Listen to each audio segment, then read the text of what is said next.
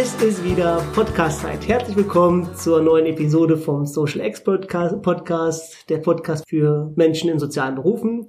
Stefan und ich sind wieder unterwegs, sprechen heute zum Thema Stress und Zeitmanagement. Genau, zusammen mit Silvika. Herzlich willkommen, Silvika. Guten Tag, hallo. Silvika, stell dich kurz vor, bitte. Wer bist du und was machst du? Ähm, ja, ich bin Silvika, bin 33, äh, Heilerziehungspflegerin und arbeite in einer Wohngruppe für Menschen mit geistigen Beeinträchtigungen. Wie lange machst du das schon? In dieser Wohngruppe arbeite ich jetzt seit einem halben Jahr, insgesamt in der Behindertenhilfe seit 2011. Was war die absolut stressigste Situation, die dir noch im Gedächtnis ist? Oh, nur eine.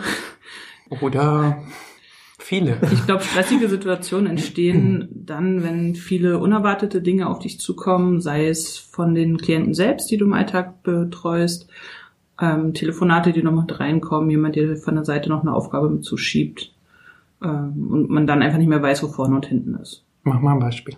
Ein Bewohner hat einen epileptischen Anfall mitten beim Armbrotessen. Du hast neun weitere Menschen, die da rumsitzen, wollen alle ihr Essen haben, zum Teil Medikamentenvergabe.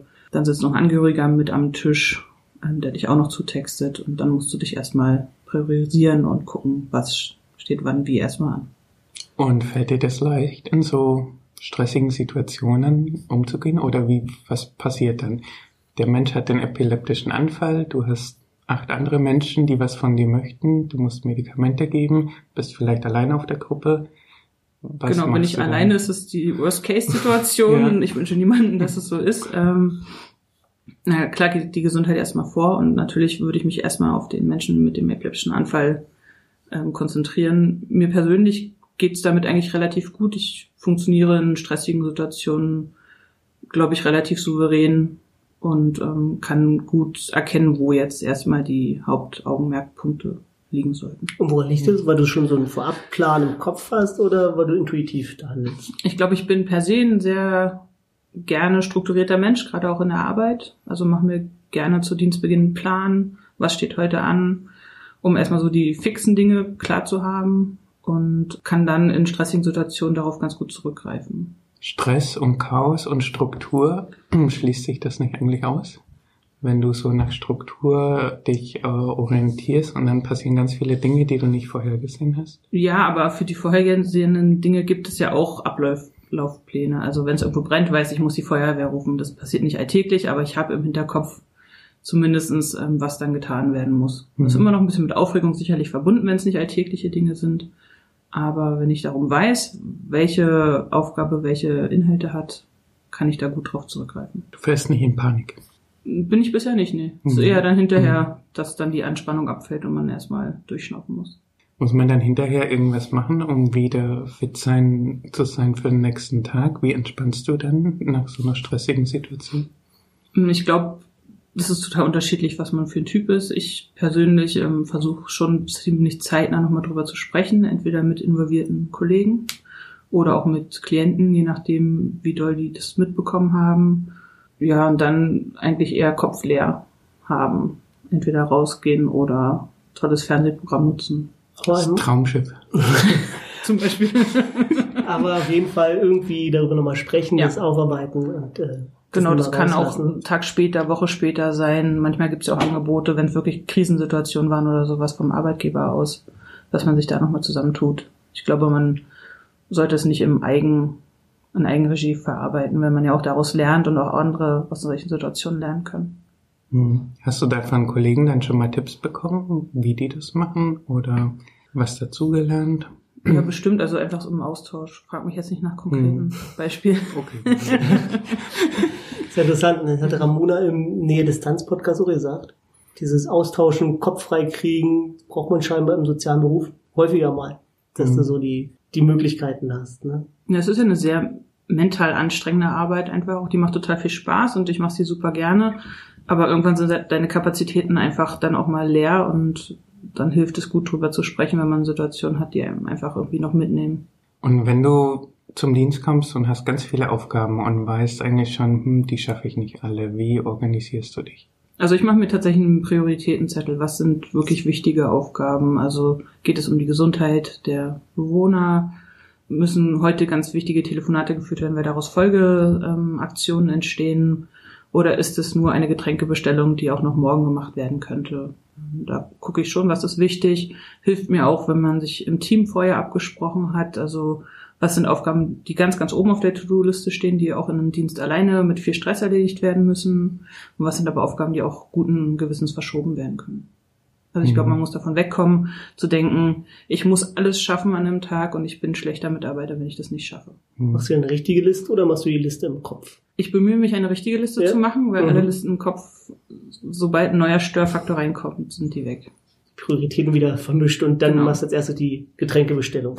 Im Zweifel genau das. Außerdem ist es cool, wenn man eine To-Do-Liste hat und ein Häkchen setzen kann. Ah, okay. So wie zum Thema auch Struktur dann wieder. Ne? Genau. Ja. Ah, okay. Wusstest du, dass es stressig wird, bevor du dich für den Beruf entschieden hast? Nee, glaube ich nicht. Also ich habe ein soziales Jahr gemacht, bevor ich mit der Ausbildung begonnen habe und natürlich bekommt man da Einblicke in die ganzen Abläufe, aber man ist ja bei weitem noch nicht so involviert und hat ja wahrscheinlich die vermeintlich schönen Dinge, also Spaziergänge mit den Menschen, Ausflüge und ähnliches und ähm, zusammen Traumschiff gucken. Auch sowas genau. Ähm, da wusste ich noch nicht, was auf mich zukommt. Und auch mhm. während der Ausbildung wusste ich das noch nicht so im Detail. Kommt, glaube ich, auch erst, wenn man wirklich mit drinne ist, wenn man Aufgaben übernimmt, wenn man Überblick hat, was, was gehört in den Gruppenalltag einfach mit dazu. Empfindest du Verantwortung als stressig? Ja, in Bereichen, wo ich mich nicht so sicher fühle. Also zum Beispiel, wenn es einem Bewohner nicht gut geht gesundheitlich und ich noch nicht so richtig weiß, was es ist, und mhm. ich nachher dann irgendwie entscheiden muss, Krankenhaus, Bereitschaftsarzt, kann ich die Medikation jetzt geben oder nicht. Ich bin eben keine Fachangestellte für medizinische Fragen. Mhm. Ähm, das ist als HEP eben immer nur so angerissen. Das macht schon dann auch Stress und kann auch Bauchschmerzen mhm. verursachen. Also da brauche ich tatsächlich, bevor ich Entscheidungen treffe, auch direkten Austausch mit Kollegen. Und wenn ich alleine bin, dann mit Kollegen von einer anderen Gruppe. Und die gibt's dann immer und die sind dann irgendwie fit auch. Oder holst du dir Wissen oder Input dann auch nochmal von anderen Quellen? Sagen wir mal, gehst auf YouTube und gibst epileptischer Anfall ein und guckst, was wo da liegt am Boden. Tatsächlich suche ich eher den schnellen Austausch mit den anwesenden Kollegen, hm. weil oftmals sind es ja wirklich Dinge, die relativ schnell entschieden werden müssen. Und bis ich dann im Internet irgendwas finde, wo ich auch nicht weiß, sind die Quellen wirklich seriös oder nicht. Hm. Im Zweifel würde ich vielleicht beim Arzt anrufen oder sowas, um mich da beraten zu lassen. Hast du es bisher jemals bereut, dass du den Beruf ergriffen hast? Gar nicht, nee. nee. Also ich mache den tatsächlich mit Herz und Herzblut. Es macht mir viel Spaß und ähm, würde ihn auch jedem weiterempfehlen. Nochmal zum Thema Verantwortung. Du hast ja super viel Verantwortung, wenn du gerade auch allein im Dienst bist. Ja. Ne? Du bist hier und da sind wie viel? Zurzeit sind sechs, sechs Menschen. Menschen. Bei, ja. Alle sind von dir abhängig. Ne? Ja. Also wie, wie gehst du damit um? Was ist denn das für ein Gefühl so für dich, das alles so zu organisieren und dass du die Person bist für die Menschen? Ja, ist eine spannende Frage. Also ich glaube, man startet gerade auch so in dem Beruf, man möchte alles und jedem das toll und schön und schick machen. Und äh, gerade mit den Anforderungen schafft man das nicht. Wir haben, weiß ich nicht, acht Stunden Dienst. Und ähm, ich kann mich nicht auf jetzt sechs Menschen irgendwie aufteilen. Manche fordern sich auch gar nicht deine Anwesenheit wirklich ein. Ähm, ich versuche es, man hat ja nicht nur einen Dienst in der Woche, sondern zwei, drei, vier Dienste, das immer irgendwie so ein bisschen gerecht zu verteilen, zu gucken, was sind die ausgesprochenen Bedürfnisse der Menschen. Also ich möchte gerne heute baden und brauche deine Unterstützung dafür, dass ich mir die Zeit dann nehme. Ähm, oder auch die nicht ausgesprochenen Bedürfnisse von Menschen, die es vielleicht nicht artikulieren können, dass ich mich da aber da dann auch mal zu den Menschen dazusetze und vielleicht ein basales Angebot mache oder so. Also das ist ja, gucken, beobachten, besprechen und dann eben bewusst sich Zeit nehmen für jemanden. Aber es ist ja ganz cool. Das heißt, du guckst, welche Dienste hast du jetzt in der Woche und du weißt, okay, heute bin ich bei der Bewohnerin, was weiß ich, zwei Stunden mit irgendwas beschäftigt. Dadurch fallen die anderen ein bisschen, na nicht hinten runter, aber haben halt weniger Zeit. Aber du sortierst dann die Zeit und sagst, dafür ist der dann morgen dran und die andere dann. Genau, also das ist meine Idealvorstellung. Mhm. Und die das klappt im Alltag? Nicht immer. Also ich freue mich auch, wenn ich meine halbe Stunde tatsächlich umgestellte Zeit für jemanden habe und habe auch das Glück, dass ich zurzeit selten Dienste wirklich alleine habe. Das heißt, ich habe mindestens eine zweite Kollegin, einen zweiten Kollegen mit bei und dann kann man sich ja sowieso absprechen. Also Absprachen sind total wichtig. Und wenn ich sage, du, ich gehe jetzt mal eine halbe Stunde zu Bewohner XY, dann weiß ich, die halbe Stunde ist wirklich Qualitätszeit, die, die wir miteinander dann haben. Mhm. Und das versuche ich schon bewusst mit einzubauen, aber geht eben leider nicht immer. Du sagst, auf einer Wohngruppe ähm, gibt es ja schon so eine Struktur, die irgendwie vorgegeben ist. Aber manchmal macht man auch Dinge, die außerhalb der Wohngruppe ja. sind. Man geht zum Beispiel auf Reisen oder macht ein Zeltlager und das ist ja super spannend für die Menschen, die auch mal rauskommen. Stell es mir als der, das organisiert und dann unterwegs immer darauf achten muss, dass alle Bedürfnisse erfüllt sind, in einer ganz neuen Situation relativ herausfordernd vor. Machst du das gerne, so Reisen mit Menschen oder gehst mal raus? Also ich habe jetzt äh, letztes Jahr meine erste Gruppenreise tatsächlich begleitet. Mhm.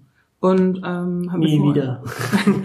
nee, tatsächlich gar nicht. Ich hab, dachte vorher, oh Gott, das wird mega anstrengend, weil wir eben nicht diese Strukturen haben, die mhm. wir so im Alltag gewohnt sind. Und es war total toll. Wir konnten individuell auf die Leute nochmal eingehen. Es war jetzt auch nicht die ganze Gruppe.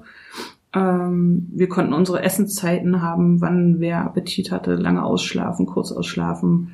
Das war schon super. Das ist natürlich auch nochmal stressig, wenn man natürlich alle Aufgaben wie Medikamentenvergabe, Medistellen oder sowas im Blick haben muss. In einem Gru Gruppenalltag weißt du deine Uhrzeiten, okay, jetzt geht's automatisch zu Medistellen. Aber insgesamt ist es schon toll, mal die Leute auch im anderen Kontext zu erleben und ähm, auch mal vielleicht entspannte Personen dabei zu haben. Und ja, ich habe Blut geleckt und mache dieses Jahr die nächste Gruppenreise. Nicht schlecht. Ja, wo geht's hin? Wir fahren an die äh, Ostsee.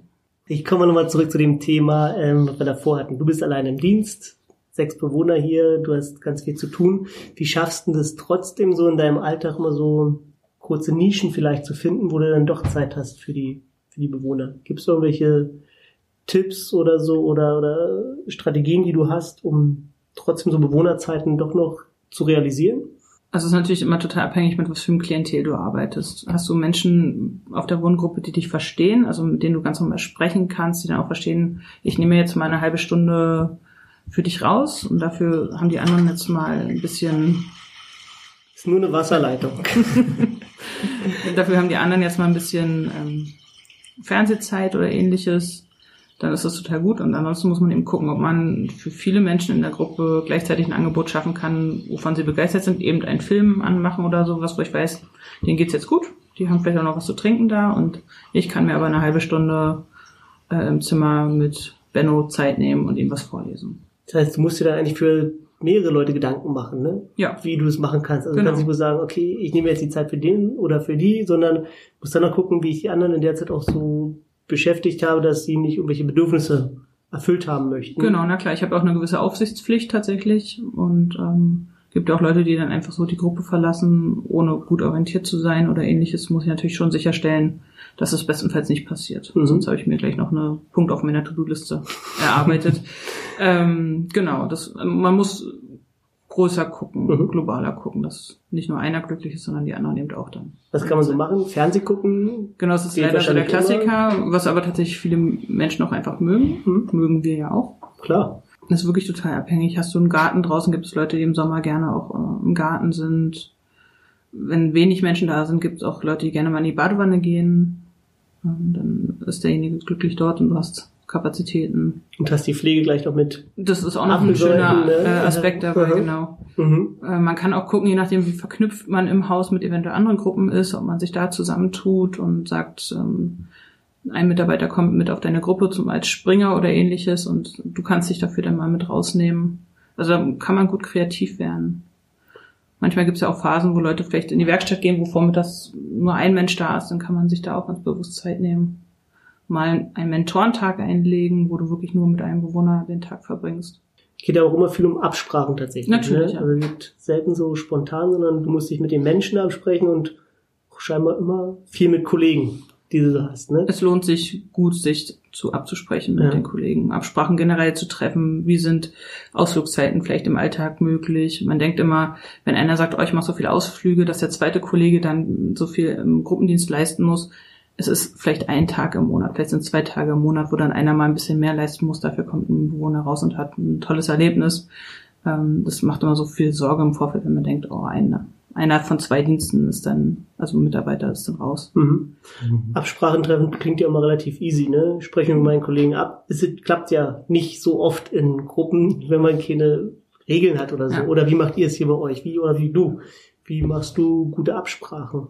Na, also in meinem Dienst direkt betreffend nehme nehm ich mir Zeit mit dem Kollegen tatsächlich, dass wir uns fünf Minuten hinsetzen zu Dienstbeginn und dann einfach mal gucken, was steht heute an. Und dann gucken, was haben wir für zeitliche Ressourcen, worauf haben wir auch Bock. Also man muss ja auch selbst irgendwie ein bisschen Lust haben, jetzt bei Regen draußen spazieren zu gehen oder so. Und wenn wir merken, wir haben die, die und die Ressourcen, also wir haben Zeit, dann können wir gucken, welcher Bewohner hat Bock. Und dann geht es eigentlich relativ gut. Also es ist immer blöd, über den Kopf hinweg vom Kollegen irgendwas zu entscheiden. Mhm. Dann gibt's extra Stress. Dann gibt's, ja, na klar, also du hast eben manche Leute, die tatsächlich auch strukturiert sind und wenn dann in deren Struktur irgendwas durcheinander kommt, weil du spontan bist, mhm ähm, ist dann auch vielleicht suboptimal.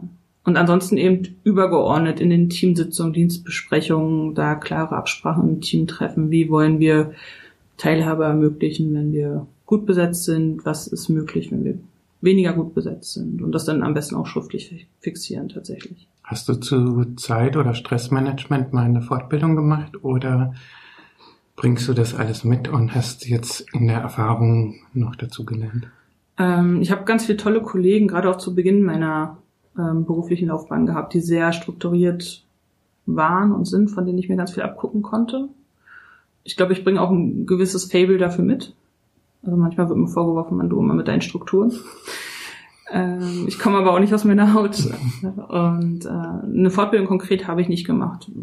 Habe ich aber tatsächlich, wenn ich merken würde, ich komme damit durcheinander, würde ich die sofort machen. Und mhm wenn ich das bei Kollegen sehe, dass, dass die vielleicht auch ein bisschen unstrukturierter sind, spreche ich das tatsächlich auch an. Gibt eben Leute, die bleiben aber unstrukturiert und sind glücklich damit. Mhm. Da muss man sich arrangieren. Wir sind alle sehr unterschiedlich, aber manchen hilft es tatsächlich auch. Man muss dann immer gucken, was macht tatsächlich den Stress. Also ja. manche können sehr gut mit spontan und alles durcheinander. Genau. Solange es nicht stresst oder Probleme macht. Das ist ja auch das Schöne, mhm. jeder bringt ja so seins auch mit und davon profitieren wir ja auch voneinander. Also sowohl mhm. im Team als auch mit den äh, Klienten im Miteinander. Da gibt's ja auch Leute, die brauchen ganz klar ähm, feste Abläufe und ähm, klare Termine und andere sind super flexibel. Sagst du, wenn wir rausgehen, ja klar, machen wir. Mhm. Da muss man sich natürlich auch drauf einstellen, dass nicht mit jedem alles ist. Dafür musst du die Kollegen auch gut kennen, ne? Also die Klienten, ja klar, aber auch so, wenn ein neuer Kollege kommt und denkst, Gott, was ist denn das für ein Typ, der macht hier alles, ja. alles durcheinander tatsächlich, ne? aber es ist halt seine Art. Da muss man ja auch ein bisschen ja, sich auch selber zurücknehmen dann wahrscheinlich. Ne? Nur weil ich das so mache, heißt es ja nicht, dass, dass ein Handeln richtig ist, sondern weil die andere Person macht es ja genauso richtig dann. Ne? Ja klar, gerade wenn, wenn sich ein Team neu findet oder jemand Neues mit dazukommt, ist ja immer erstmal ein bisschen Unruhe, die ist weder positiv noch negativ. Und ich glaube, man muss wirklich sich Zeit nehmen, wegzukommen, zu früh zu urteilen und sondern erstmal gucken, was kommt da wirklich für eine Person und wenn man dann irgendwann merkt, bleiben Schwierigkeiten oder Absprachen klappen nicht, dann muss man drüber sprechen. Wie machst du es? Wie sprichst du darüber? Na, im besten Fall mache ich das im 1 zu 1 Gespräch mit mhm. dem Kollegen. Und wenn sich das weiterhin schwierig gestaltet, dann gehe ich eben eine höhere Instanz eben an meine Teamkoordinatorin. Und dann gibt es entweder ein Gespräch unter sechs Augen oder es wird in einer Teamsitzung besprochen, wenn es für andere Kollegen auch noch Probleme gibt.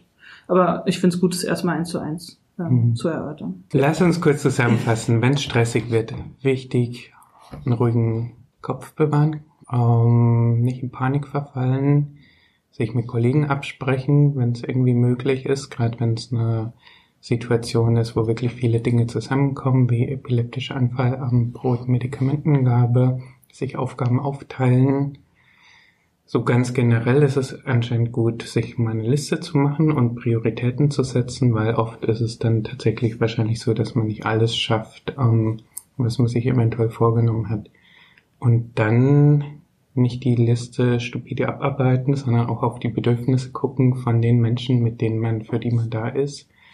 Und ähm, rausfinden, wie kann man es organisieren für die ganze Gruppe, so dass du möglichst vielen Bedürfnissen ähm, gerecht wirst. Na klar, ich glaube, man muss bei den ganzen Aufgaben, die so im Alltag auf einen einprasseln, auch das Administrative wird ja gefühlt, die subjektive Wahrnehmung immer mehr, mhm. ähm, ist wichtig, muss gemacht werden, aber in erster Linie sind wir alle in dem Job, weil wir die Menschen begleiten wollen. Mhm. Und das darf man, glaube ich, nicht aus den Augen verlieren, dass man da auch immer wieder den Fokus hinholt und auch vielleicht in kleinen Minisituationen eben ein bisschen Teilhabe ermöglicht. Mhm.